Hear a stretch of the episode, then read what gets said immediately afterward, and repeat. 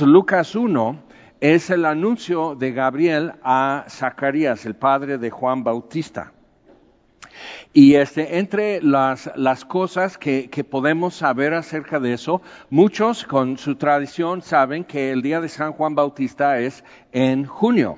Y qué coincidencia.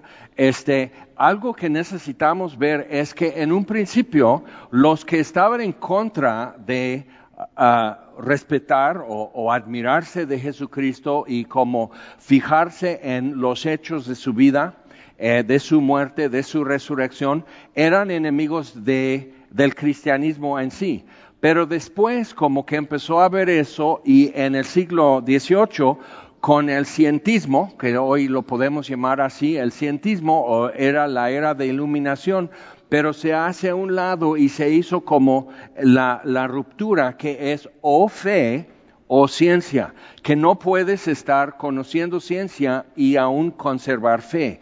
Y si te metes más en fe, tienes que desprenderte de ciencia, como si la ciencia es verdad objetiva y la religión o la fe es eh, una verdad personal, subjetiva. Entonces hay que, hay que entender eso para saber cómo llegamos a donde estamos en muchos temas. Pero viendo esto ahora, este, es interesante ver, vamos a, leer aquí en Lucas 1, porque Lucas con mucho detalle, siendo médico, viendo detalles y causas y secuencias y orden, cita muchas cosas, tanto aquí en, en su Evangelio como en el libro de Hechos. Entonces, eso debe de servir como algo y este y hay, hay forma extra bíblica de verificar bastante diferentes hechos. Este, algunos no saben eso, pero hay mejor cantidad de calidad y de, y de, número de fragmentos de toda la Biblia, vamos a decir, que evidencia de, en pergaminos igual y registros acerca del emperador Julio César. Pero nadie duda que él haya existido. Hasta Shakespeare hizo todo un drama acerca de él, ¿no? Et tu, brute y todo. O sea, es, o sea, nadie duda de la existencia de Julio César. Nadie duda de la existencia de Napoleón y que fue hasta Moscú y que fue emperador de Francia y todo. Nadie duda de eso, pero hay más evidencia bíblica acerca de estos eventos que que evidencia acerca de Napoleón. Entonces sí como que tenemos que pensar por qué, por qué, por qué no se toma en cuenta eso. Entonces es un prejuicio más que falta de testimonio, falta de documentación. Entonces, Lucas capítulo 1, versículo 5. Hubo en los días de Herodes, rey de Judea, Herodes el Grande, el, el mero, el principal, rey de Judea, un sacerdote llamado Zacarías, de la clase de Abías. Su mujer era de las hijas de Aarón y se llamaba Elizabeth. Ambos eran justos delante de Dios y andaban irreprensibles en todos los mandamientos y ordenanzas del Señor. Pero no tenían hijo, porque Elizabeth era estéril y ambos eran ya de edad avanzada. Aconteció que ejerciendo Zacarías el sacerdocio delante de Dios según el orden de su clase, conforme a la costumbre del sacerdocio, le tocó en suerte ofrecer el incienso entrando en el santuario del Señor. Ok, entonces esto es un escenario. Ahora, la clase de Abías, o sea, fueron este, 24 como grupos de los descendientes de Aarón y los que podían tocar las cosas más sagradas, por ejemplo, el altar de incienso, entrar en el lugar santo, este, arreglar la lámpara, o sea, todos esos oficios. Pero en ya estos tiempos había alrededor de 20 mil sacerdotes ejerciendo, que es un exceso, ¿ok? Es más de lo que se necesitaban para estar atendiendo, pero ahí estaban. Entonces les tocaba durante lo que era su clase, o sea, 24 grupos, y David preparó eso. Después de la destrucción de, Jerusalén y el cautiverio en Babilonia, mucho de eso se perdió. Obviamente muchos murieron y, y el pueblo quedó muy reducido, pero ya después, en tiempos de Herodes, y, con, y con la repatriación de muchos judíos ya estaban así, entonces 20 mil, y eso quiere decir que un sacerdote, y como era por sorteo, ¿qué es lo que te va a tocar hacer? Servías dos semanas por año, ¿ok? Y podrías servir este 50 años. No, 30 años, perdón. O sea, era de 20, 25, no, 25 años podrías estar activo, de 25 años de edad hasta los 50. Entonces, en esos 25 años te tocaría tus dos semanas cada año, pero como era exceso, no siempre eh, hacías algo, simplemente te presentabas en Jerusalén y quedabas así esperando. Si alguien por enfermedad, por el sorteo, alguien por enfermedad, por alguna situación, entonces tú ya quedas como suplente en su lugar. Pero entonces por sorteo, quemar el incienso en esta semana, cuando lo hizo, queda este como mínimo. Entonces podrías hacer esto una o dos veces en tu vida como sacerdote. ¿ok? Entonces no tienes que estar pensando en el padrecito que ahí está haciendo misa domingo tras domingo toda su vida. Entonces vas, te presentas, pero el sorteo es lo que decide quién entra y quién hace cuál oficio durante su tiempo. Entonces, ese grupo de sacerdotes está ejerciendo en Jerusalén y entre ellos está Zacarías y le toca por sorteo estar en, eh, en este oficio quemando el incienso ese día. Ahora, algo importante acerca de eso es que entonces el, el, la secuencia o el ciclo era de 24 años también. Entonces, en 24 años hacían todo un ciclo y se renovaba. Ahora, estaban como en el año 21 de su ciclo cuando Jerusalén fue destruida. ¿Ok? Y sabemos el día y el año que eso ocurrió. Hay registros fuera de la Biblia que establecen eso y lo celebran, bueno, no lo celebran, lo recuerdan y es llanto y luto para los judíos cada año recordar la destrucción de Jerusalén y el templo en el año 70. Entonces, si, si regresas al inicio de ese ciclo, y cuando termina el ciclo de 24 años anteriores, en ese ciclo estaba Zacarías, ¿ok? Entonces, podrías estar viendo eso y decir, bueno, ya con eso podemos saber en qué año estaba, o sea, en qué periodo de 24 años estaría ejerciendo Zacarías. ¿Ok? Y por su orden, y lo puedes leer en Crónicas cuando David estableció eso, qué secuencia y cuál es la clase de Abías, entonces podrías saber el orden, o sea, en qué secuencia cada grupo de sacerdotes entraba. Entonces es como en tu primaria, grupo quinto A, ¿ok? Entonces ellos pasan y quinto B, entonces, entonces está el grupo de Abías ejerciendo.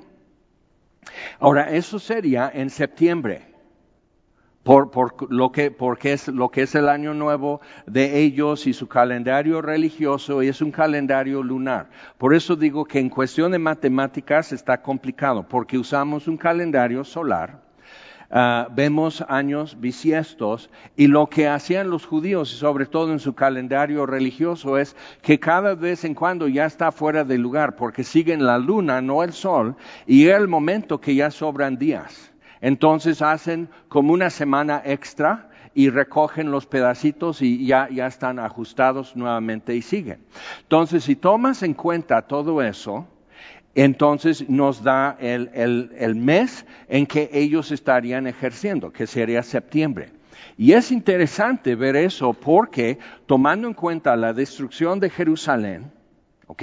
Y el templo, y cuándo estaría Zacarías y todo eso, no nos dice precisamente en qué año, pero ya sabemos el mes. Y es interesante porque cuando este, nace Juan, sería, si en septiembre esto ocurre, Juan nace en junio fines de junio, la última semana. Y es interesante porque Jesús nació seis meses después de Juan Bautista. Entonces, viendo eso, tenemos que recordar una cosa. Es un dato que tú puedes checar, investigar y todo eso. Que en la antigüedad, cuando Constantino, ya era emperador, estaban como eh, había controversias, había falsa doctrina, entonces el concilio tal, el concilio de Nicea, y eran como tres concilios de Nicea, y, o sea, era mucha, ¿qué es el credo? ¿Qué es lo que los apóstoles enseñaron? Porque ya había falsa doctrina circulando. En eso había la controversia ya se celebraba el nacimiento de Jesús desde el principio. Muchos dicen, no, eso fue hasta el siglo quién sabe qué, y fue de Roma, y eran los monjes tan ignorantes que vivían en, ¿qué será? Francia, España o algo así. No es cierto, sino ya se celebraba en menos de 100 años después de los eventos ya estaban preguntando y cuándo nació, porque sabían cuándo murió. Y vamos a regresar a eso después, sabían cuándo murió. Entonces, con, eso empezó, bueno, tendría que ser un viernes cuando es Pascua, porque Pascua se celebra a partir del 14 del mes Nisan, en la primavera. Por eso, hasta hoy también, tanto Pascua como Semana Santa cambia la fecha, porque están siguiendo un calendario lunar, no solar. ¿ok? Entonces cambia. Entonces, a partir de luna nueva cuentan los días y luego el día 14 es la Pascua. Y entonces tendría que ser una vez que esto sucede, Viernes Santo, que esto sucede en la víspera del día de reposo. Porque eso es lo que es el relato bíblico. Por eso no dejaban los cuerpos de los ladrones y Jesús sobre las cruces donde fueron crucificados, porque era como, mucha desgracia y, y una vergüenza que alguien se quedara en un madero este, hasta el día de reposo. Entonces los bajan de ahí. Por eso quebraron sus piernas de los ladrones para acelerar su muerte y que murieran antes de la puesta del sol cuando ya comenzaba el día de reposo. ¿Ok? Hasta ahí vamos bien. Entonces el debate o el discurso era, bueno, ¿qué es, cuándo sería? Entonces calcularon fechas y dieron uno que era el, este, el 6 de abril, que es equivocación, este, pero tendría que ser cuando un sábado, ¿ok? Es el día siguiente. La Pascua no siempre comienza en viernes. Y si sigues el calendario religioso de los judíos, te das cuenta que a veces Pascua inicia a partir de martes o cualquier otro día de la semana. Entonces es diferente porque sigue otro calendario. Por eso matemáticas. Gracias a Dios por las computadoras. Entonces, basándose en eso, usando el 6 de abril como la fecha de su muerte, tenía una creencia entre los judíos. No es bíblica la creencia, pero tenían esa tradición, que un profeta entra en el mundo y sale del mundo el mismo día del año. Entonces dicen, si él murió el 6 de abril, nacería el 6 de enero, nueve meses después, o sea, nueve meses de su concepción. Entonces así lo calcularon, aunque no son nueve meses, son cuarenta semanas, ya sabemos. ¿Ok? Entonces de ahí viene la fecha del 6 de enero y originalmente la iglesia, todos los cristianos, celebraban el nacimiento de Jesús el 6 de enero, que es Epifanía, la aparición, no es Reyes. Eso vino después que empezaron a colocar otras cosas. Ahí está la ignorancia, porque no eran los reyes, en fin, eran unos magos y no eran tres. Entonces tenemos que, ver cómo está eso y no se llamaban Melchor, Gaspar y, ok, y y Tatiana con mucha disculpa, pero no. Entonces, o sea, está todo eso y otros estaban viendo, no, no, no, la fecha sería el 25 de marzo. Eso es un debate que, existe en registros. Entonces, nueve meses después, el 25 de marzo, nos da el 25 de diciembre. Pero dice, no, no, no, pero que era en diciembre la Saturnalia y Sol invicto y todo eso, y, los cristianos simplemente como que apropiaron las fechas del Sol de Justicia y Tamuz y todo eso. En Roma no observaban esa religión de Tamuz, que es babilónico, no observaban sol invicto, eso fue que un emperador ateo, pagano, quiso sobreponer cuando ya estaban las fechas de la celebración del nacimiento de Jesús. ¿Ok? Entonces todo eso lo puedes investigar y tengo una pregunta. ¿Quiénes vieron la ocultación de Marte miércoles en la noche? Sucedió durante la reunión. Llegando todos dijimos, mira, es Marte y está casi pegado a la luna. se veía como una estrella rojita. Pero si quedabas fijo, va todo lento, pero si te quedabas mirando, veías como Marte pasa detrás de la Luna, porque obvio la Luna está más cerca a nosotros que, Marte. Entonces, pasa así y sale del otro lado. Cuando ya terminó la reunión aquí el miércoles, ya Marte estaba del otro lado, o sea, en, ese camino. Es importante ver eso. Pero, ¿cuántos otra vez vieron eso? Uno, dos, tres, cuatro, cinco, seis. Ajá, eso nos explica algo que vamos a ver a rato en San Mateo. Que ahí estaba para todos poder ver y estaba despejada la noche. O sea, te, afecta que esté nublado, que estés eh, haciendo otra cosa, que ya te dormiste o algo así. Hace un tiempo, creo como hace un año, hubo una conjunción de este Saturno con Júpiter. ¿Alguien vio eso?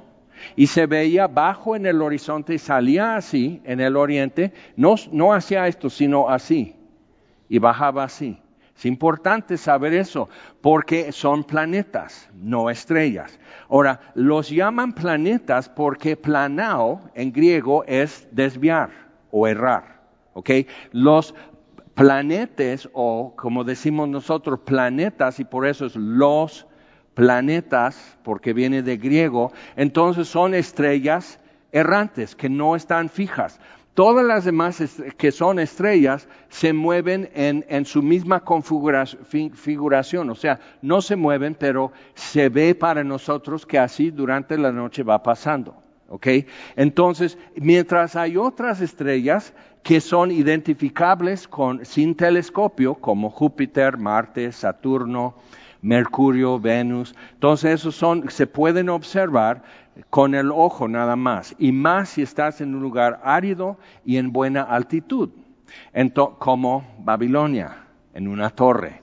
Entonces hay que, hay que entender todo eso que es aparente movimiento y es en relación uno con otro, cambian de, o sea, donde encuentras en dado momento a Marte, en la noche de, que la luna oculta de nuestra vista el planeta, ¿ok? Entonces, viendo eso, regresamos aquí con Zacarías, porque ahí lo dejamos. Quemando incienso, ya se acabó el humo y todo. Pero hay que entender una cosa, porque entonces, cuando decidieron no es el 6 de enero, sino el, el 25 de diciembre, es importante ver eso porque la iglesia griega ortodoxa, o sea, se separó el imperio romano. Eh, entonces cayó Roma y todavía la capital era lo que es ahora Estambul. Entonces ellos seguían en griego y en Roma volvieron porque se encogió de ese lado el imperio. Y venían invadiendo este, tribus de Oriente que poblaron lo que es el Oriente y el norte de Europa. Llegaron hasta España, Francia, los lombardos, los francos, los alemanes. Este, mucho de lo que tú ves como Europa realmente son inmigrantes. Vinieron del centro de Asia desde Hungría y todo, y Roma, porque ya no podía, lo que era el occidente, lo que era Roma europea, no podía, entonces les dio tierra con tal que defendieran el imperio contra los mongoles. Entonces eso es historia. ¿Ok? Eso simplemente, pero para que tú veas, entonces, desde ahí y por, en uno de los concilios había un pleito acerca de que si en el credo va a decir que el Hijo que procede, el Espíritu Santo que procede del Padre o que procede del Padre y del Hijo. Y por ese debate se fracturó la iglesia de aquel entonces, y ahora es la griega ortodoxa y la romana católica, ¿ok? Y es, o sea, puedes nada más buscar esta palabra filioque en latín, filioque, y ahí está todo el debate, ¿ok? Que y del hijo, en latín. Y este, entonces griego ortodoxa dice, de por sí queremos en griego, todo el mundo habla griego, nadie habla latín. Entonces, por eso la separación y por eso dos fechas para celebrar el nacimiento de Jesús. ¿Ok? ¿Hasta ahí vamos bien? Eran estrellas en su secundaria, estoy seguro. Entonces, regresamos con Zacarías, pero hay que entender eso y ver que se suponía que Jesús nació, o sea, nadie discutía cuando sacaron esas fechas, no discutían que entre diciembre y enero nacería Jesús. Y vamos a ver al rato por qué. Pero yo crecí sabiendo, no, que a lo mejor fue en septiembre, a lo mejor fue en marzo, pero ya más adelante vamos a ver por qué eso no procede. Ni marzo, que es siembra, ni septiembre, que es cosecha. Entonces, ahí está eh, quemando el incienso. Versículo 10. Y toda la multitud del pueblo estaba afuera orando a la hora del incienso. Entonces son las tres de la tarde. Y se le apareció un ángel del Señor puesto en pie a la derecha del altar del incienso. Y se turbó Zacarías al verle y le sobrecogió temor. Ahora, si has estado siguiendo los estudios en Hebreos y ahora también en Éxodo, sabes que estaría el velo como un tapete enorme con bordados y colores así, y el altar de incienso, más o menos de este tamaño, esta altura, y quemando el incienso. Y aquí la lámpara y aquí la mesa de panes que representan las doce tribus. Entonces estaría haciendo eso, entonces él está eso así y el, el, ángel Gabriel aparece así a la derecha. Ahora, hay un debate y puedes así, eso es lo que se hace cuando estás en un instituto bíblico y tienes tiempo libre, es que se ponen a debatir si es a la derecha mirando desde el, el, el lugar santísimo hacia Zacarías o desde el punto de vista de Zacarías mirando así. No importa, nomás es que esto sucedió. Entonces ahí está y le, se turbó y le sobrecogió temor, que es típico cuando aparece un ángel. Pero el ángel le dijo, Zacarías, no temas, porque tu oración ha sido oída. Pero tardó, ya está viejo. Y tu mujer Elizabeth te dará a luz un hijo y llamarás su nombre Juan. Y tendrás gozo y alegría y muchos se regocijarán de su nacimiento, porque será grande delante de Dios. No beberá vino ni sidra y será lleno del Espíritu Santo aún desde el vientre de su madre. Y entonces Zacarías ah, oye esto y dice, hará que muchos de los hijos de Israel se conviertan al Señor Dios de ellos. E irá delante de él, delante del Señor Dios de ellos, con el espíritu y el poder de Elías para hacer volver los corazones de los padres a los hijos y de los rebeldes a la prudencia de los justos, para preparar al Señor un pueblo bien dispuesto. ¿Ok? Importante. Entonces estamos viendo eso y dijo Zacarías al ángel, ¿en qué conoceré esto? Porque yo soy viejo y mi mujer es de edad avanzada. Aguas, porque le pasa algo a Zacarías. Ahora tenemos eso, dice, pues nomás preguntó, y luego María también dice, ¿cómo va a suceder esto? Ella también preguntó, pero tenemos que hacer una diferencia. Incredulidad, como dice en Romanos 4, que Abraham tampoco dudó por incredulidad. Incredulidad es un desafío, es decir, no es cierto. En eso cayeron Adán y Eva, no creyeron y fue un desafío. Es un acto de rebelión la incredulidad.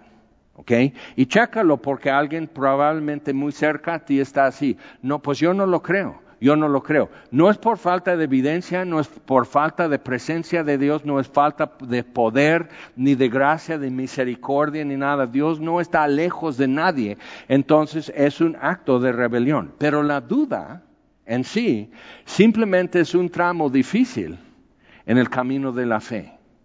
¿Okay? Y eso lo ves a lo largo de la Biblia, tanto en Abraham, Isaac, Jacob, José en Egipto. O sea, dice, Dios le dio una promesa, pero ya en Egipto dice, Dios me ha hecho fructificar y Dios me ha hecho olvidar la casa de mi padre y todo lo que Dios le había prometido. Entonces, es un tramo difícil en el camino de la fe pero no es un acto de rebelión dudar. Y tienes derecho y permiso a dudar.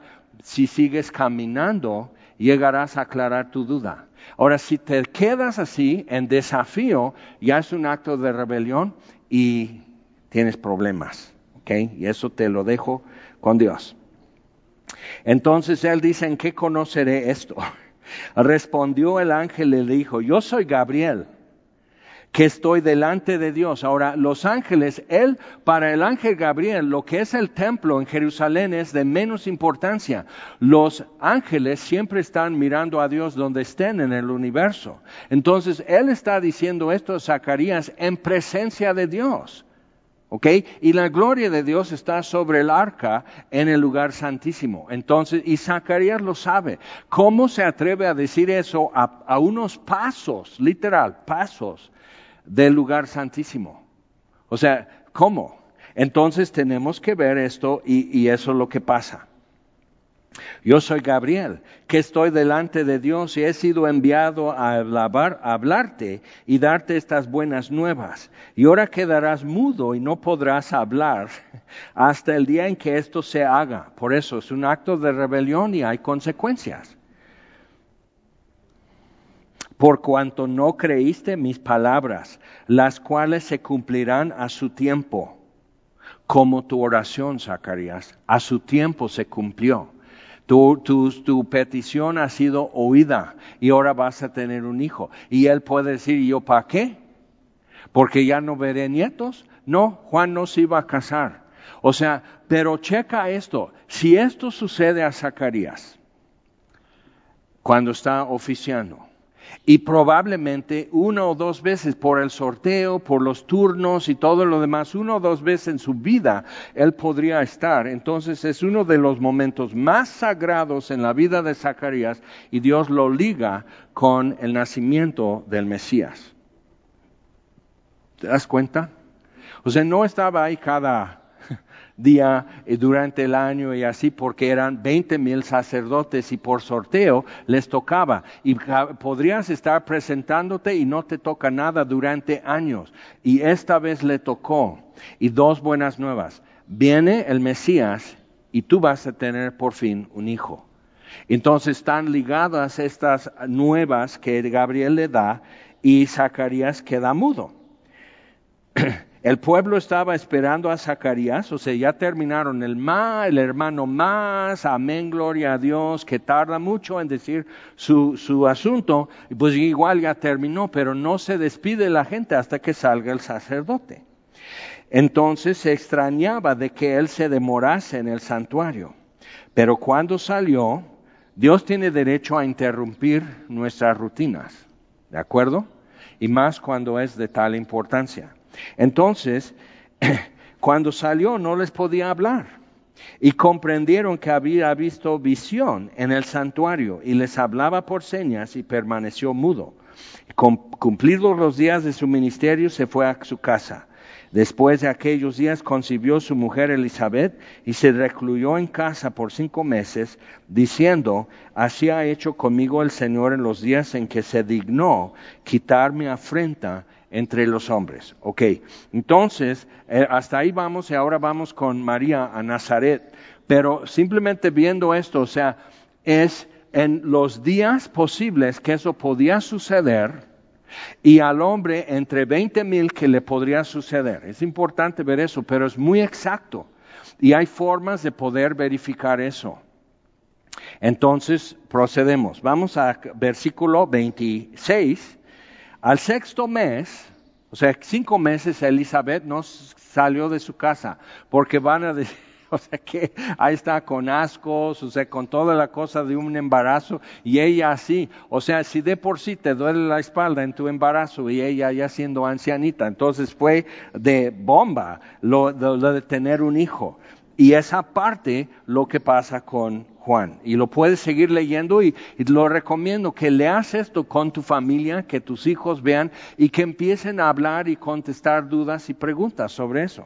Entonces, versículo 26, al sexto mes, el ángel Gabriel fue enviado por Dios a una ciudad de Galilea llamada Nazaret, a una virgen desposada con un varón que se llamaba José de la casa de David y el nombre de la Virgen era María. Ahora ya vimos el domingo pasado que una Virgen concebirá, que en Génesis Dios dice que la simiente de la mujer, entonces igual, sin la acción de un hombre va a haber un bebé que nace, un ser humano va a nacer, no va a bajar del cielo, sino va a nacer entre nosotros y va a ser de la tribu de Judá y va a ser de la casa de David, entonces estamos viendo esto. Ahora, el trasfondo que todos tienen que leer en Lucas es el resto de la Biblia, el Antiguo Testamento, y pueden ver y buscar y ver lo que Dios ha dicho al respecto. Y entrando el ángel en donde ella estaba, dijo, salve, muy favorecida. ¿Por qué? Porque como Zacarías era uno de veinte mil sacerdotes que podrían ser los que van a tener un hijo que se llama Juan, y etcétera, y, probablemente igual quedar mudos, y Zacarías era entre veinte mil eso, María también no era la única descendiente virgen, soltera, de David. Entonces eso podría ser mucho. Si puedes comparar entre lo que después da el linaje de Jesús en Lucas y lo que da el linaje de Jesús en Mateo, y uno llega a un hijo suyo, Natán, y otro llega al hijo de David, Salomón. Pero ambos, José y María, eran descendientes de David. Bendita tú entre las mujeres, el Señor es contigo. Y ella sí. O sea, ves de lejos el gozo de un ángel, porque están admirados. Y Pedro nos dice en su primera epístola que los ángeles anhelan mirar, o sea, ven esto y tratan de entender por qué en un pesebre, por qué pobre, por qué José, por qué María, por qué Herodes lo quiere matar. O sea, ellos ven eso y tratan de entender también nosotros alrededor de Jesús sin verlo, amándolo. Y anhelan mirar y entender qué es lo que pasa con un ser humano caído, pecador, regresando a Dios. Ok, entonces, mas ella cuando le vio se turbó, igual que Zacarías se turbó por sus palabras y pensaba, ¿qué salutación sería esta? Entonces el ángel le dijo, María, no temas, porque has hallado gracia delante de Dios, y ahora concebirás en tu vientre y darás a luz un hijo y llamarás su nombre Jesús, que significa salvación o salvador. Este será grande y será llamado Hijo del Altísimo y el Señor Dios le dará el trono de David su padre. Ahí está el cumplimiento que lo que Dios prometió a David y lo que ha venido diciendo en todo el Antiguo Testamento. Y reinará sobre la casa de Jacob o Israel para siempre y su reino no tendrá fin. Es este que Dios le prometió a David. Y ella como descendiente de David, o sea, no cualquiera mujer en Israel podría ser la que va a dar a luz lo que Dios prometió. Tendría que ser de la casa de David. ¿Ok? Entonces, pero eh, podemos pensar cuando nace Jesús en Belén, ¿Cuántos eran descendientes en Belén para entonces de David? ¿Y cuántos podrían como ponerse esa etiqueta? Y entre todos ellos, ¿cuántas mujeres? Y entre todas ellas, ¿cuántas aún solteras? Y entre esas, ¿cuántas podrían alcanzar favor de Dios para este, ah, esta función? Entonces María dijo al ángel, ¿cómo será esto? Pues no conozco varón. Respondiendo el ángel le dijo, el Espíritu Santo vendrá sobre ti, y el poder del Altísimo te cubrirá con su sombra, por lo cual también el santo ser que nacerá será llamado Hijo de Dios. Ahora, solo en dos ocasiones en toda la historia del universo, el Espíritu Santo ha movido sobre algo o alguien para hacer algo nuevo. Uno es en Génesis 1, 2, el Espíritu se movía sobre la faz de las aguas, Dios dijo sea la luz y la luz fue. Entonces cuando estamos viendo esto es cuando el Espíritu Santo viene sobre María y algo nuevo sucede. Un niño va a nacer sin acción de un hombre.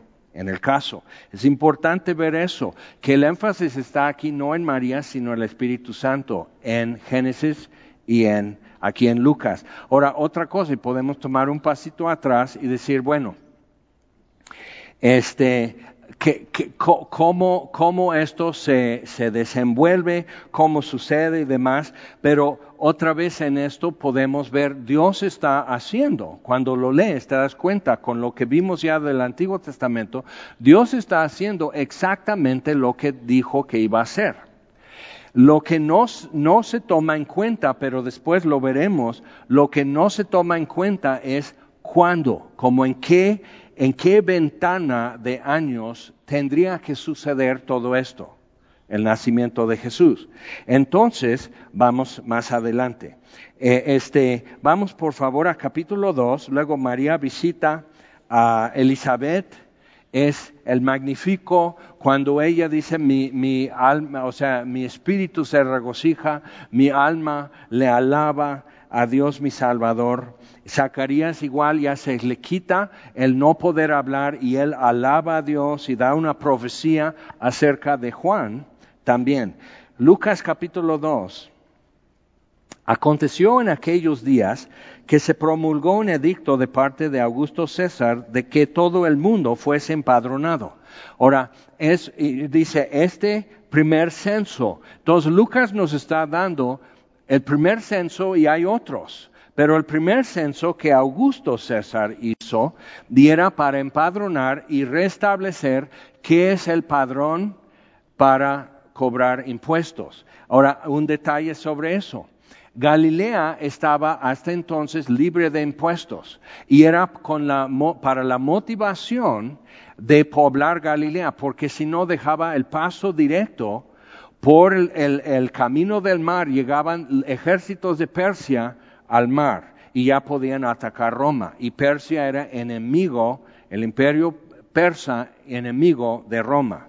Ok, entonces viendo todo eso, la necesidad desde tiempos que Roma tomó posesión de la región de Siria, del norte de África, de lo que es Jordania, este, Israel hoy, todo eso, o sea, era una necesidad poblar ese territorio. Ahora, aprovechando de la oportunidad, Gilel, el rabino más importante, todos los judíos dicen, no, pues Gilel es el mero mero, es el rabí más importante.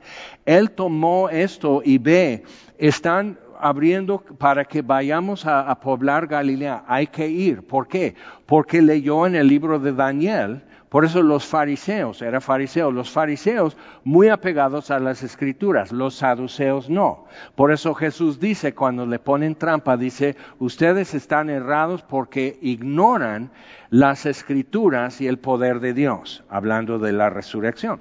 Entonces, eh, están con eso, Gilel dice, hay que ir. ¿Por qué? Por la profecía. Y vamos a seguir leyendo. Había una profecía específica en Isaías acerca de Galilea y el Mesías. Este primer censo se hizo siendo Sirenio gobernador de Siria, e iban todos para ser empadronados cada uno a su ciudad. Interesante. Y José subió de Galilea, de la ciudad de Nazaret, a Judea, a la ciudad de David, que se llama Belén, por cuanto era de la casa y familia de David. Eh, querían saber todo, como en el censo y lo que es INEGE aquí, a qué te dedicas, cuántos, cuántos focos hay en tu casa, tiene piso de, tierra o piso de, firme o tiene losa o algo así, hay electricidad, cuántas personas viven ahí, uh, cuándo comen tacos al pastor, o sea, quieren saber todo de tu estilo de vida y qué, cómo está la población. Bueno, esto no es la primera vez, sino en Roma lo hacían.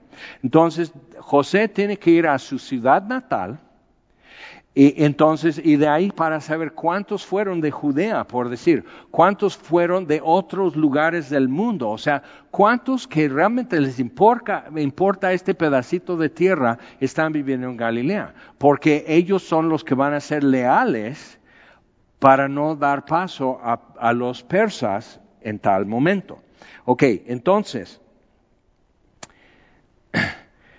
eh, dice, y estaba para ser empadronado con María su mujer, desposada con él, la cual estaba encinta. Y dio a luz a su hijo primogénito y lo envolvió en pañales y lo acostó en un pesebre porque no había lugar para ellos en el mesón. Ahora es importante ver eso, por el gentío no había lugar para ellos, pero acuérdate, José es de ahí, y probablemente también María. En todo caso, tienen un montón de parientes del mismo apellido porque la casa y linaje de David tienen muchos parientes. Y nadie encuentra un lugar para una mujer que está en el noveno mes de su embarazo.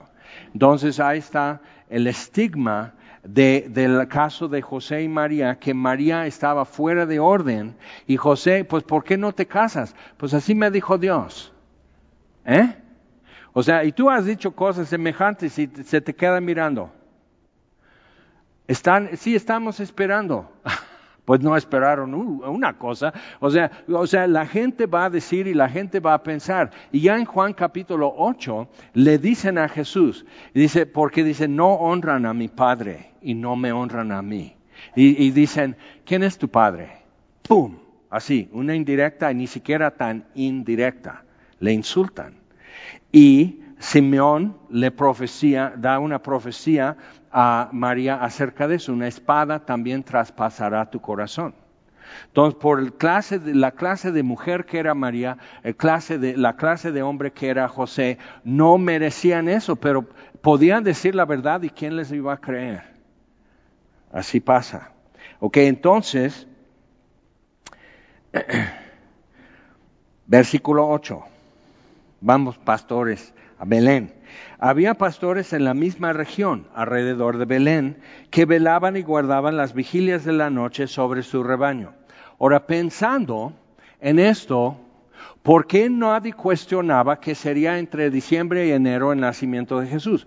Por este detalle también, porque hay una raza de borrego que es el Medio Oriente, el norte de África, todo el Medio Oriente hasta Irak, hasta Irán, eh, usan ese borrego porque es tolerante del calor, es muy fuerte, es muy robusto el borrego, aguanta este, encontrar forraje, este, no pasto así bonito como lo, el borrego escocés o algo así. Entonces, y es la raza Awasi y tú puedes buscar esa información y es interesante. Su, su, tiempo de gestación de una oveja es de cinco meses. Pero diferente, la misma raza empiezan a parir las ovejas en diferentes meses debido al lugar donde viven. Entonces, la, la, el borrego aguasi da sus crías en diciembre, enero, en lo que es ahora Israel y Siria. Por temperaturas y por tiempos de lluvia, depende cuándo van a dar a luz para que el cordero empiece a encontrar pasto tierno. ¿Ok?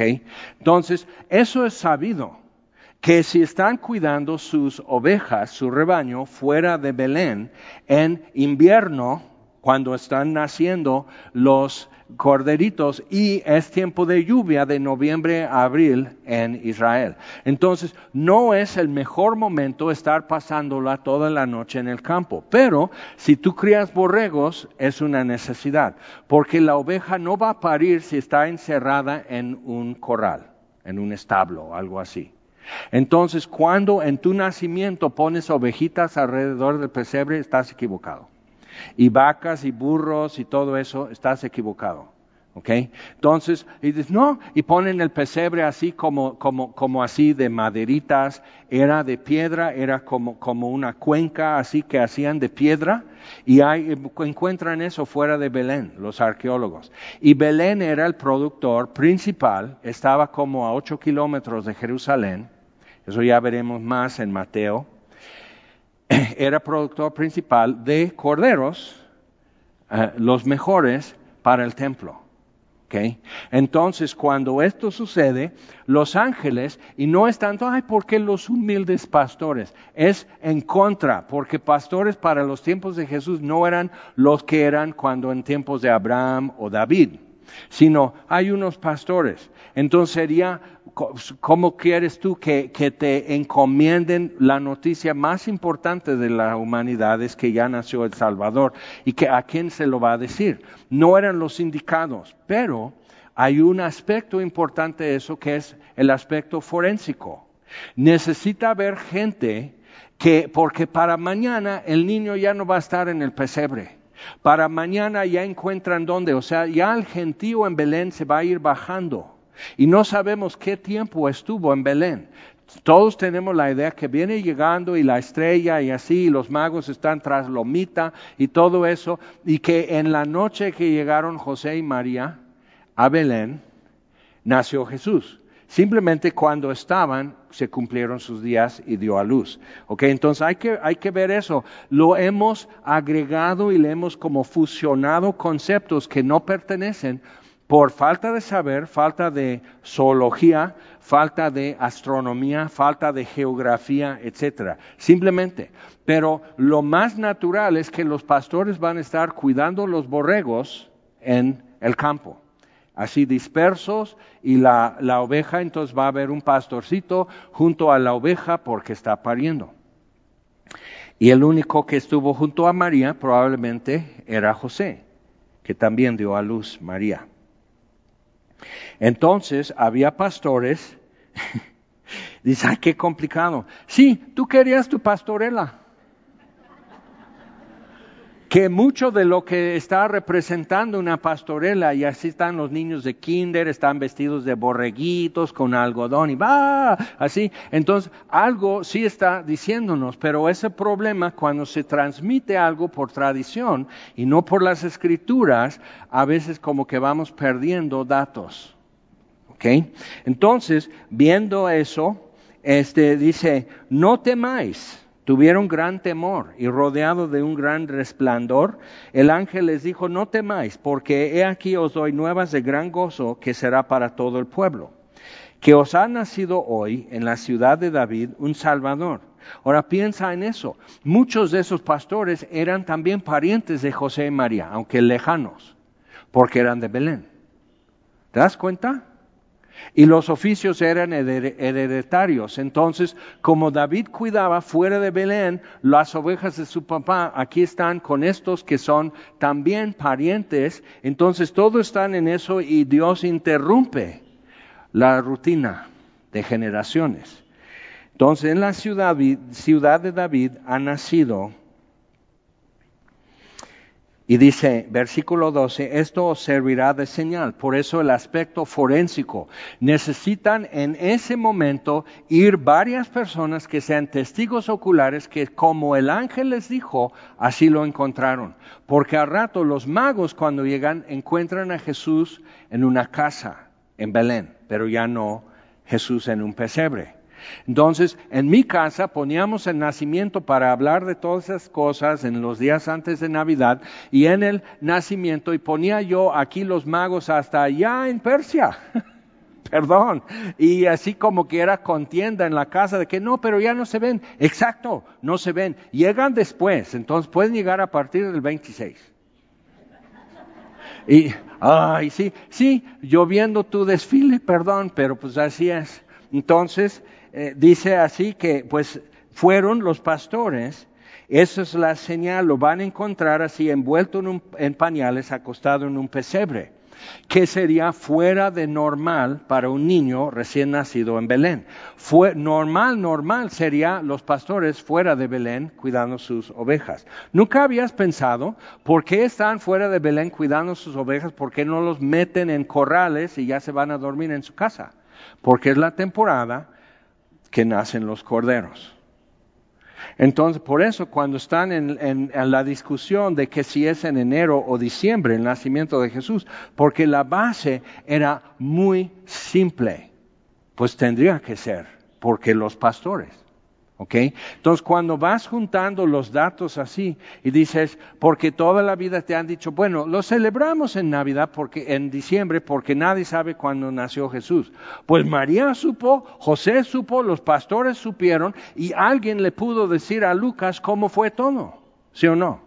Pero tenemos la idea, como es la pastorela y sabemos quiénes son los niños en la pastorela, sabemos que no saben nada, entonces José y María no saben nada, es un foquito en el pesebre en la iglesia que eso es el niño Jesús, o sea, sabemos que no saben nada, pero es una pastorela, señora, no es la, el registro histórico de lo que sucedió contado por los que lo vivieron.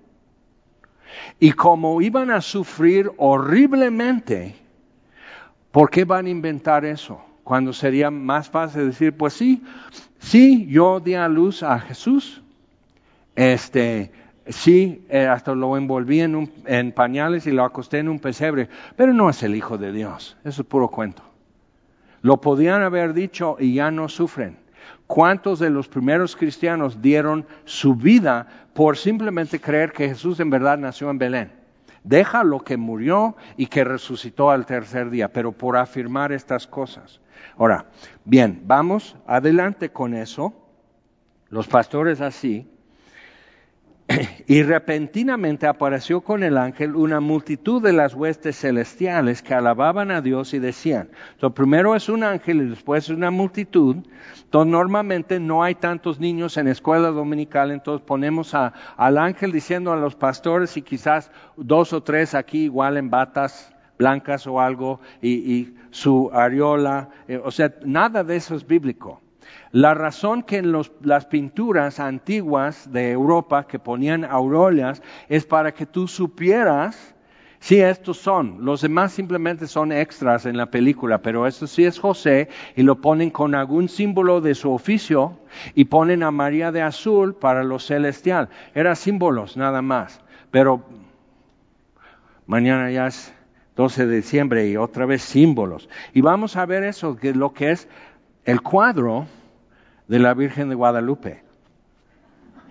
Sí, tenemos que saber, estas son referencias bíblicas también, envuelto en todo eso, pero conviene sacarlo a la luz y ponerlo en orden y vemos cosas tremendas. Entonces, gloria a Dios en las alturas y en la tierra paz, buena voluntad para con los hombres. Sucedió cuando, que cuando los ángeles se fueron de ellos al cielo, los pastores se, dijeron unos a otros, y ahí están los niños en la pastorela, pasemos ah, pues hasta Belén y veamos esto que ha sucedido y que el Señor nos ha manifestado. Vinieron pues apresuradamente y eran muchos, pero no todos, porque otros se quedan con los borregos. Y hallaron a María y a José y al niño acostado en el pesebre. Al verlo, dieron a conocer lo que se les había dicho acerca del niño. Y no había un niño tocando su tambor, que iba a dejar así visco a Jesús y a María también tocando su tambor a medianoche. Imagínate los vecinos chiflando y todo. Callen ese. O sea, eso es un cuento. Y hay que separar. ¿Ok? No había renos en Belén, perdón, no son de ahí, no, nada de eso había no se quedaron en Holiday Inn, José y María, o sea, no. Pero lo que sí sucedió es admirable. Cuando estás viendo la precisión en todo eso. Entonces en Mateo ya vamos a ver un poco más acerca de eso. Y todos los que oyeron entonces sí había un gentío, inclusive cuando Jesús nació. No había como la privacidad. Muchas veces, otra vez en, la película y todo eso, ves así María dando a luz y José y quizás una vaca por ahí, un, otro burro por ahí, y cantó el gallo a medianoche. ¿Sabes si había pollos en Jerusalén en aquel entonces? Pues había uno después cuando Pedro negó a Jesús, pero por eso es la misa de medianoche y, y Nochebuena y todo, son tradiciones. ¿Quién sabe si cantó un gallo? Todavía canta y canta, porque cuando despiertas al gallo en la noche empieza a cantar. Y es el lechero o alguien así que despierta el gallo, empieza a cantar en la madrugada antes que amanezca. Tú creías que el, sol también se despierta porque el gallo... O sea, ves, tenemos que separar lo que son creencias, lo que son tradiciones y lo que realmente sucede. Y lo que realmente sucede es maravilloso, es tremendo. Entonces seguimos están ahí, lo cuentan, todos los que lo oyeron se maravillaron de lo que los pastores les decían. Pero María guardaba todas estas cosas meditándolas en su corazón, porque el concepto que tenían para esos tiempos del Mesías no sería así su comienzo. con un matrimonio humilde, con gente prácticamente desterrada viviendo en Galilea. O sea, no, o sea, así no sería el comienzo.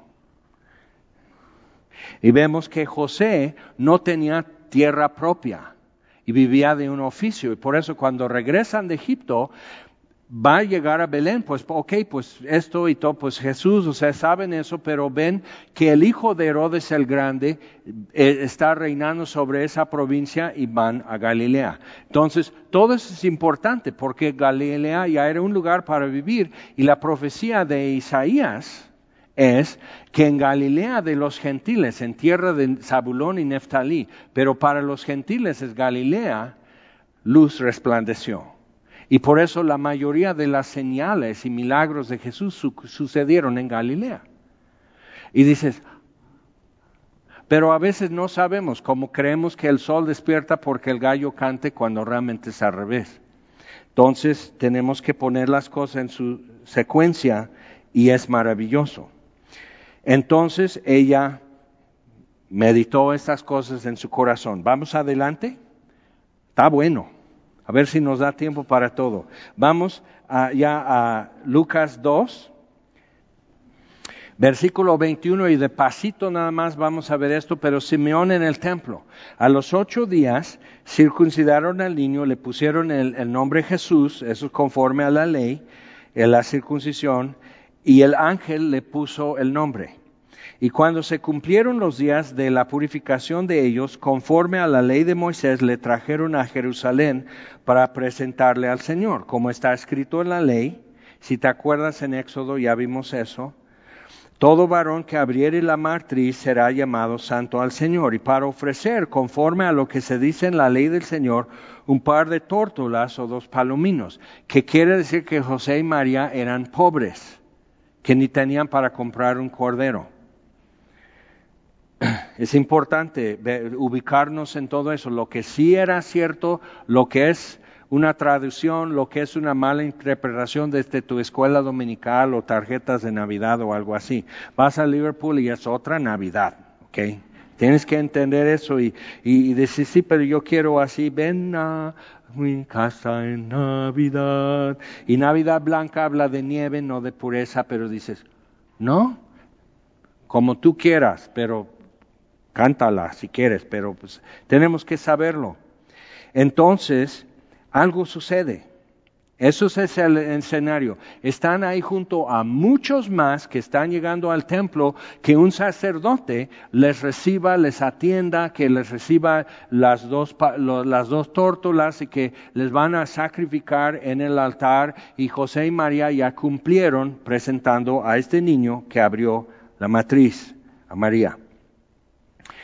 Y aquí había en Jerusalén un hombre llamado Simeón, y este hombre, justo y piadoso, esperaba la consolación de Israel, y el Espíritu Santo estaba sobre él. Y le había sido revelado por el Espíritu Santo que no vería la muerte antes que viese al ungido del Señor. Y eran los tiempos hablado por el profeta Daniel, que a partir del edicto de Ciro de Persia para reedificar la ciudad y el templo, entonces sería este tiempo y está por cumplirse, no en esa semana que traen a Jesús, pero está en la época en que ya debería suceder, que ya el Mesías ya debe vivir para que sea adulto cuando se presente en el templo.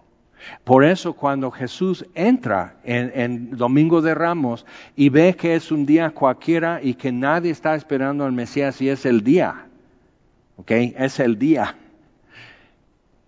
Limpió y sacó a todos. Y dice, es casa de mi padre y lo han vuelto en cueva de ladrones. Entonces, para que te ubiques en todo eso y ver que no estaban así, ¿a poco? Sabían la profecía, estaban esperando a alguien que les librara de sus opresores. Y a Jesús, el Mesías, para ellos sería una figura política más que un salvador, el que los libra de su pecado. ¿Ok? Entonces, pero Dios va con lo que Dios ha dicho y prometido desde en el huerto de Edén, que la simiente de la mujer. Pero ellos ya en su en, el extremo que se encuentran, ya están hablando de, no, necesitamos un libertador y tiene que ser de esta estatura y hombre de guerra y hombre con autoridad. ¿Y qué? Vemos a Jesús con un látigo, ¿cuál espada, cuál lanza? Con un látigo de cuerdas, ahuyenta a todos. Entonces, sí cumplía, pero no hizo lo que ellos pensaban. Otra vez, duda es un tramo difícil en el camino de la fe. Incredulidad es un acto de rebelión. Y ubícate, ¿ok? Ubícate. Y eso explica mucho cuando lo aplicas de esa manera. Y movido por el Espíritu, versículo 27, vino al templo y cuando los padres del niño Jesús lo trajeron al templo para hacer por él conforme al rito de la ley, él le tomó en sus brazos y bendijo a Jesús. O sea, entre toda esta gente que está formada para hacer esto y otras cosas, o sea, hay un solo altar, entonces tienes que esperar tu turno. Entonces él lo toma en sus brazos y bendijo a Dios diciendo, ahora Señor, despidas a tu siervo en paz, conforme a tu palabra porque han visto mis ojos tu salvación, la cual has preparado en presencia de todos los pueblos, luz para revelación, fíjate, a los gentiles. O sea, un hombre que ha leído las escrituras sabía que Dios iba a salvar las naciones. Pero los judíos en su sufrimiento y opresión ya no se preocupaban por más. Así es el dolor. Ya se te olvida los demás que también pueden tener necesidad y porque tu dolor es mucho, quieres que eso se te alivie. ¿Ok? Entonces, viendo eso, pero Simeón era un hombre de las escrituras y vio, eso es lo que viene. Y gloria de tu pueblo Israel. Y José y su madre estaban maravillados de todo lo que se decía de él. Y los bendijo Simeón y dijo a su madre María, He aquí este está puesto para caída y para levantamiento de muchos en Israel, y para señal que será contradicha. Y una espada traspasará tu misma alma para que sean revelados los pensamientos de muchos corazones. Entonces Ana la profetiza, no era un matrimonio, como luego la tradición que es Santa Ana, no, es otra y no tenía hijos, era viuda. Entonces, eh, pero no, no, perdón, ya destruyó otra, otra imagen que tú tienes en, tu pastorela, pero eso no es la pastorela de Dios. ¿Ok? Importante ver eso. Ya hemos hablado que porque el día de San Adán y Santa Eva era el 24 de diciembre, Navidad era Epifanía, 6 de enero. Y durante 12 días antes de Navidad celebraban ciertas cosas. Hay un villancico en inglés acerca de eso. Entonces, viendo eso, pero después lo cambiaron al 25, pues se fusionaron las dos cosas, el árbol de vida o el árbol de Navidad. ¿Si te das cuenta? Así son las cosas, porque alguien igual no lo transmitió bien. Pero aquí estamos. Y pasó el buen fin y ya, ya pudiste surtirte, ya estamos listos, ya pusimos luces. ¿Por qué luces? ¿Por qué todo eso? Eso ya lo vimos cuando hablamos del árbol de vida. Ahora seguimos. Entonces, eh, vamos por favor ya a Mateo, capítulo 2. Ahora sí, los magos, que probablemente eran más que tres porque el colegio de magos, que eran astrólogos y astrónomos y científicos y doctores de medicina y muchas cosas en Caldea, en lo que es ahora Irak, eso era algo importante para ellos. Y Daniel en su tiempo fue llamado el jefe de los magos. Pero entonces a lo mejor has visto eso, ¿no? De que el niño va a casa, insiste, mañana tengo que ir, vestido de mago, entonces están haciendo su pastorela en la primaria, entonces están todos los niños, unos de borregos, otros de ángeles y todo, y un niño de mago, así con y su bastón y sus guantes y todo eso, sus barajas y no, mago así no. Entonces hoy ya hemos evolucionado el término mago, que simplemente era un sabio sabio en esas cosas, que era ciencia. Y astrología para ellos era ciencia. Y astronomía y, astrología se separaron en el siglo XVIII, cuando es o fe o ciencia, pero no las dos cosas. Entonces hay que ver eso. Astrología es estudiar las estrellas, astronomía es estudiar las leyes que las estrellas obedecen pero ambos te llevan a un mismo campo de conocimiento en cuanto a ubicación, movimiento, cómo aparecen los cielos a nuestra vista durante el año y los años. Ok, entonces, Mateo capítulo 2. Cuando Jesús nació en Belén de Judea en los días del rey Herodes, vinieron del oriente a Jerusalén unos magos. No dice tres, unos. Diciendo, pero sí vinieron. O sea, sí hay que, o sea, esto sí, esto no, esto tal vez. Ve clasificando. Tu Navidad no será menos, será más. Te lo prometo. Si, si te basas en esto, vas a encontrar más gozo. Diciendo, ¿dónde está el rey de los judíos que ha nacido? ¿Ves cuando Herodes manda matar a todos los niños de dos años o menos en Belén y alrededor? En el Senado en Roma llegaron magos como 50 años antes. Llegaron a decir, ha nacido un próximo gran líder. El Senado se quedó así. Y muchos que su mujer estaba este, dando a luz, entonces ocultaron en el registro civil el, lugar y el cuándo nació, porque el emperador dio orden y el, el, Senado concordó y mandaron a matar todos los niños en la, en la región, niños varones, que nacieron en esa temporada. ¿okay? Entonces eso se hacía. Herodes el Grande era más cruel que nadie. Entonces, eh, hasta el emperador dice, es mejor ser, mandó a matar a, alguno de sus hijos y todo es, es mejor ser cerdo en casa de Herodes que pariente, porque no iba a matar un cerdo por respetar la ley de dieta de los judíos. Entonces, viendo así, entendemos esto, o sea, ¿por qué Jerusalén se puso así? Perturbada ¿Dónde está el rey de los judíos que ha nacido? Porque su estrella hemos visto en el oriente y venimos a adorarle. Oyendo esto, el rey Herodes se turbó. Pues yo soy el rey de los judíos. Y toda Jerusalén con él. Acuérdate, hay un buen número en el pueblo que está esperando el Mesías. En cualquier momento va a aparecer, ya debe nacer, ya debe ser un niño, ya debe andar este, aprendiendo a caminar. O sea, todos estarían pensando en eso por la profecía de Daniel. Para los tiempos de Jesús, interesante, cuando Dios está haciendo algo grande, y Satanás se entera de lo que Dios está. Dios no dice, oye Satanás, voy a hacer esto. Dios no avisa, pero cuando se entera normalmente crea mucha distracción.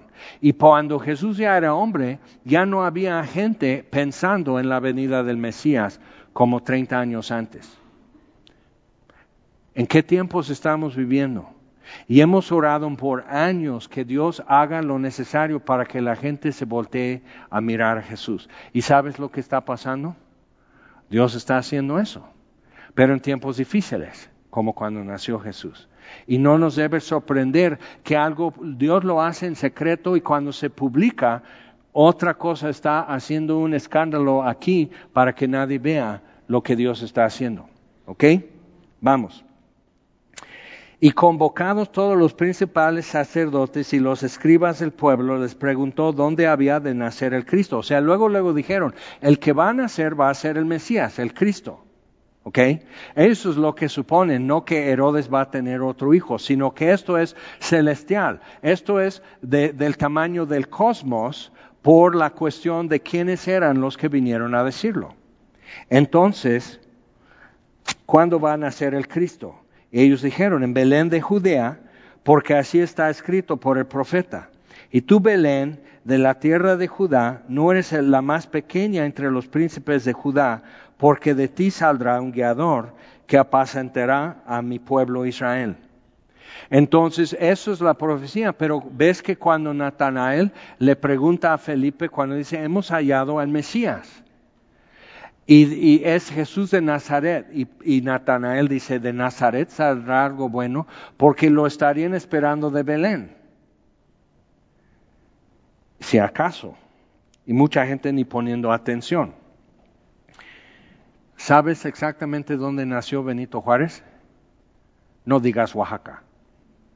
Es importante ver eso, o sea, de qué distancia, pues ya como que, ay, pues que otro conteste. Es muy fácil empezar a revolver los datos cuando ya no es importante o otro se va a encargar de esa información, no tengo que memorizar yo, ¿ok? Entonces tenemos que ver, ¿dónde nació? En un petate. Pero llegó muy lejos, ¿verdad? ¿Sí o no? Indio zapoteco llegó hasta arriba. Entonces Herodes, llamando en secreto a los magos, astuto, indagó de ellos diligentemente el tiempo de la aparición de la estrella. Ahora, eso lo tenemos que ver con más calma Y enviándolos a Belén, dijo, id allá y averiguad con diligencia acerca del niño, y cuando le halléis, hacedmelo saber para que yo también vaya y le adore. Ahora, no quiere problemas con los magos, porque son emisarios desde Persia. Pero también todo Jerusalén ya está enterado, nació el rey de los judíos. Ya vamos a poder ser libres de Herodes. Y si es el Mesías libre de Roma, sería fabuloso. O sea, otra vez como que nace una esperanza de un cambio favorable para el pueblo. Entonces, ellos habiendo oído al rey se fueron y aquí la estrella que habían visto en el oriente iba delante de ellos. Entonces hay muchas teorías de eso, pero hay una ciencia acerca de lo que vieron. Entonces iba delante de ellos hasta que llegando se detuvo sobre donde estaba el niño. Y al ver la estrella se regocijaron con muy grande gozo. Y al entrar en la casa, entonces no llegaron al establo la noche y formándose los magos detrás de los pastores y aquí el camello, el elefante el caballo. O sea, esas son tradiciones que para todas las naciones, o sea, alguien tuvo la idea que sí, que un africanito, que un chinito y que un europeo y el rey con su, su barba dorada, o sea, esos son los reyes magos y representan todas las naciones llegando a, adorar a Jesús. No, pero sí, porque aquí estamos.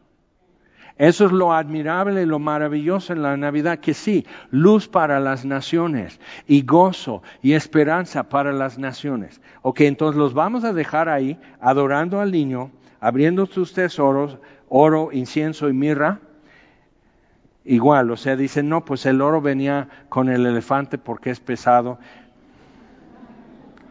Una vecina que tuvimos, este, alguien les dijo que los reyes magos son sus papás, entonces fueron a decir a su papá, dice, ah, sí, entonces ahora sí de castigo se van a acostar temprano y con así nada más un vaso de atole, ya de castigado, sí pues dijimos algo malo. Entonces en la madrugada les sacude la cama, les despierta y les muestra. Entonces tienen que bajar y consiguió estiércol de, caballo y de vacas. Entonces aquí un montón para el elefante, menos aquí el camello y todavía menos el caballo, unos ramos de, así. Y puso como huellas así en el patio que era de tierra y los niños no, ya estaban casi prendiendo sirios alrededor de todo eso. Todos los niños vecinos vinieron a, a ver que sí los magos vienen y ahí estaban los regalos. Entonces, viendo eso, o sea, alguien transmitió algo bien, pero no era cierto. Y alguien transmitió algo bien y si era cierto. Y nos queda a nosotros saber la diferencia y registrar eso. Ahora checa eso.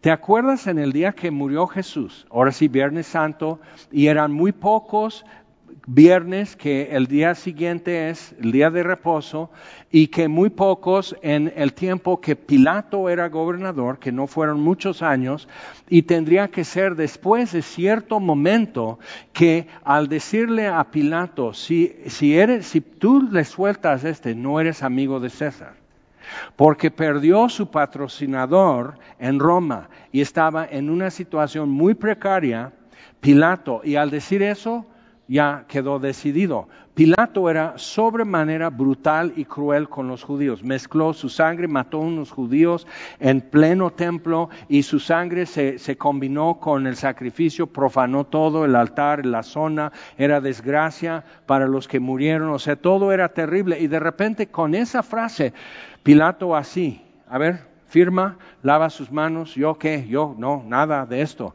Tuvo miedo ¿Ok? Entonces eso cierra aún más el tiempo en que Pilato podía haber tomado la sentencia en contra de Jesús. ¿Ok? Pero otra cosa, ¿te acuerdas que desde las 12 del día hasta las 3 hubo eclipse? No fue eclipse, y los registros externos, hay uno que lo menciona como eclipse y fue terrible, mucho más oscuro que un eclipse, que ves que como que la luz alrededor es tenue, que ya los pollitos ya se van para su casa, los perros luego se ponen a ladrar pensando que ya se puso el sol o algo, y no fue un eclipse porque en la noche salió la luna roja. ¿Ok?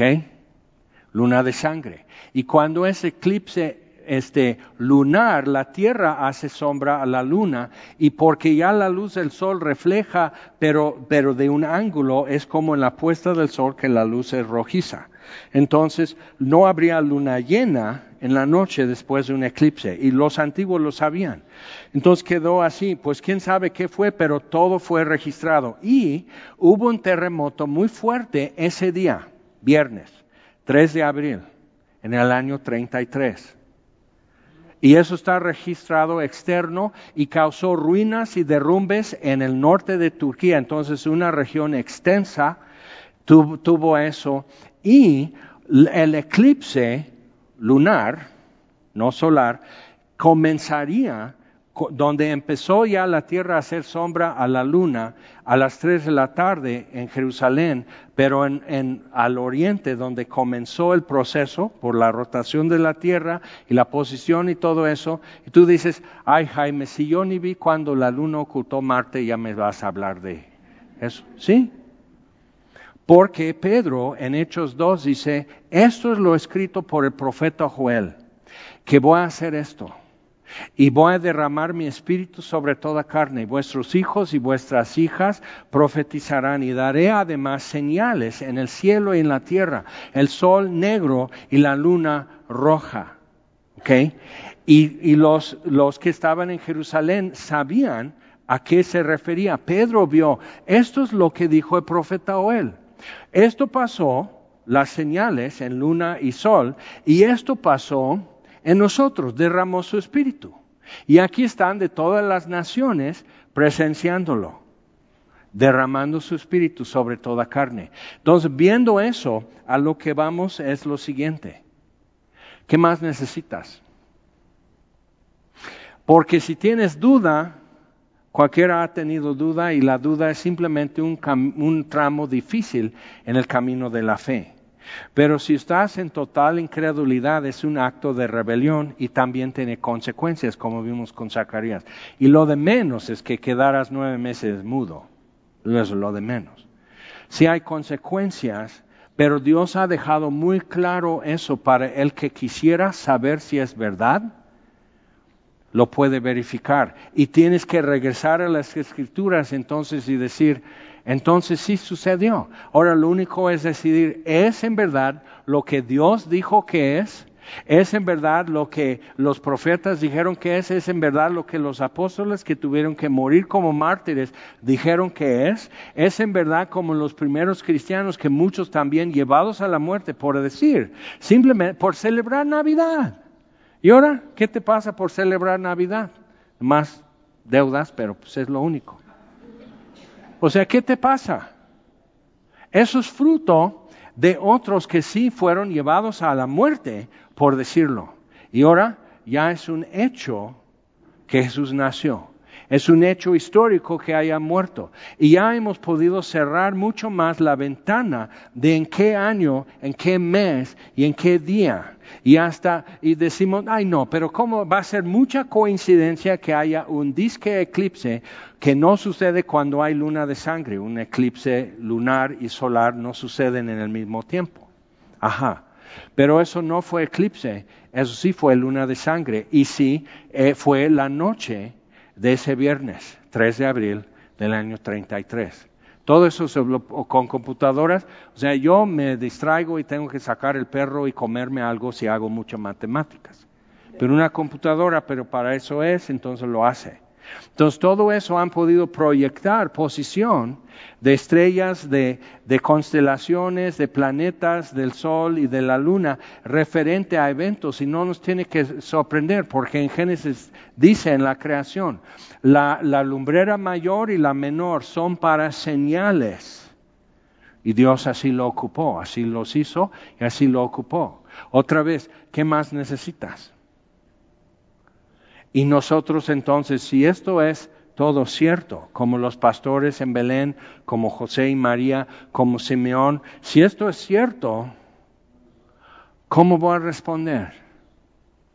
Si entonces Jesús nació como fue hablado acerca de él, y murió como fue hablado acerca de él, y resucitó entonces como fue hablado acerca de él, y ahora entonces vendrá otra vez. También el anuncio de los ángeles, este mismo Jesús vendrá como lo han visto irse en las nubes. En eso estamos, entre su ascensión y su regreso. En eso estamos. Feliz Navidad. Vamos a ponernos en pie. Señor, te damos gracias hoy porque es muy bonito ver luces en las casas y adornos. Es bonito escuchar las luces del vecino con villancicos toda la noche. Es bonito reunirnos como familias y algunos lo encuentran más complicado en diciembre que en cualquier otro mes del año y hay más tristeza, hay más miedo, hay más depresión. Y conscientes de eso, Señor, recordamos que las nuevas eran buenas, que serán para gran gozo para todo el pueblo, porque Jesús ha nacido.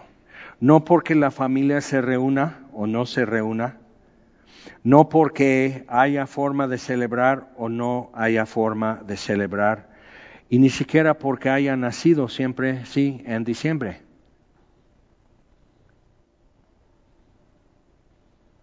Pero que nació, que vino, que aquel verbo fue hecho carne y habitó entre nosotros, y vimos su gloria como del unigénito del Padre, lleno de gracia y de verdad y la luz vino al mundo y nos anunció vida. Y al final Jesús dice, Padre, les he anunciado tu nombre, les he manifestado tu nombre, los he guardado, Padre, en tu nombre, y ahora me voy del mundo. Entonces, Señor, te damos gracias por un Salvador que hizo toditito como lo enviaste a hacer. Y llegó cuando y cómo y terminó de hacer todo y dijo en la cruz, consumado es. Damos gracias, Señor. En estos últimos días antes de Navidad tenemos que hacer como María y meditar estas cosas en nuestro corazón y también preguntarnos si es cierto, entonces ¿qué, qué voy a hacer? Y en eso quedamos, Señor. Ya nos estás indicando qué hacer. Ayuda a cada uno a saberlo hacer, llevarlo a cabo. Te lo pedimos en el nombre de Jesús. Amén.